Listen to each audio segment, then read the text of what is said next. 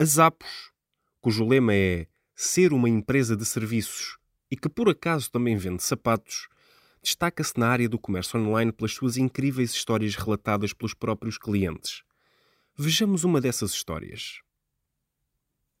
Um casal recém-casado, quando estava nos preparativos de mudança de casa, o marido decidiu guardar todas as joias da esposa numa mala de mão, a qual depois colocou dentro de uma caixa de sapatos da Zappos vazia.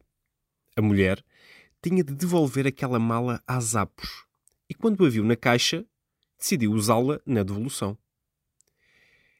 Fez isso sem falar com o marido e sem ter qualquer ideia do que estava lá dentro. Ou seja, todas as joias foram enviadas por correio numa caixa de sapatos, algumas delas pertencentes a gerações anteriores da família e que estavam avaliadas em vários milhares de euros.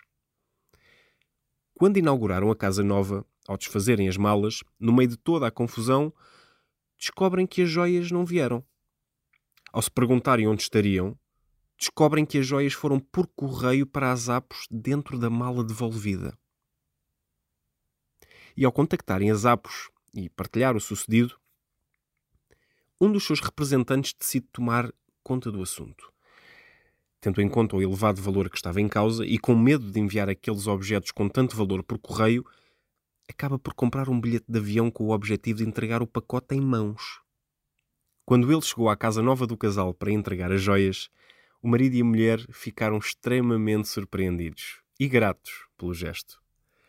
Naquele dia, o representante das Apos jantou com o jovem casal que insistiu muito para que ele ficasse com eles a comemorar.